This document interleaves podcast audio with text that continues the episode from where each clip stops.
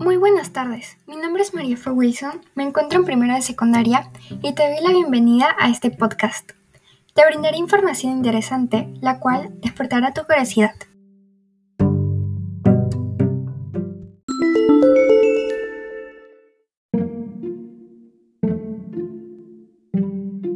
Todos alguna vez hemos escuchado sobre las bacterias, diminutas criaturas unicelulares pero, ¿nos hemos preguntado si estas nos benefician o nos perjudican? Algunas bacterias son perjudiciales para la salud y causan enfermedades, pero la gran mayoría son beneficiosas. A continuación hablaremos más del tema y te explicaré por qué nos benefician, pero otras nos perjudican al mismo tiempo.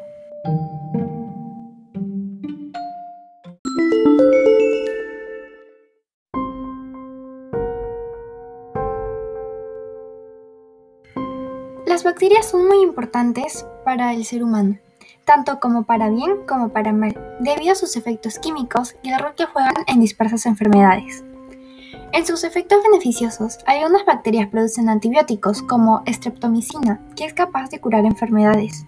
Bacterias ayudan a dirigir alimentos, ayudan a aprovechar los nutrientes de los alimentos que consumimos, Ayudan a fermentarlos, producen ácidos grasos, protegen contra otras bacterias que enferman, estimulan las defensas y contribuyen a producir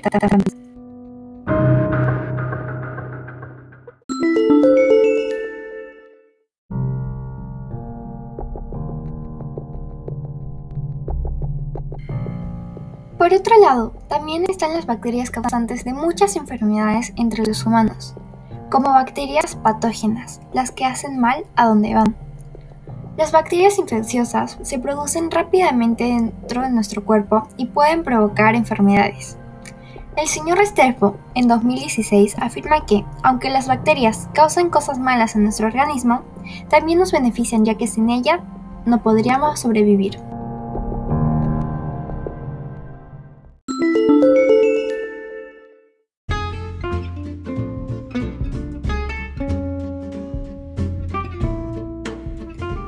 Conclusión, podemos comprobar que efectivamente hay bacterias son perjudiciales para la salud y causan enfermedades, pero la gran mayoría son beneficiosas.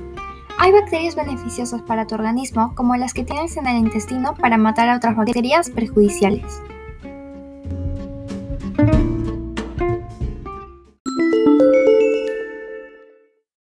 Este ha sido el final del podcast.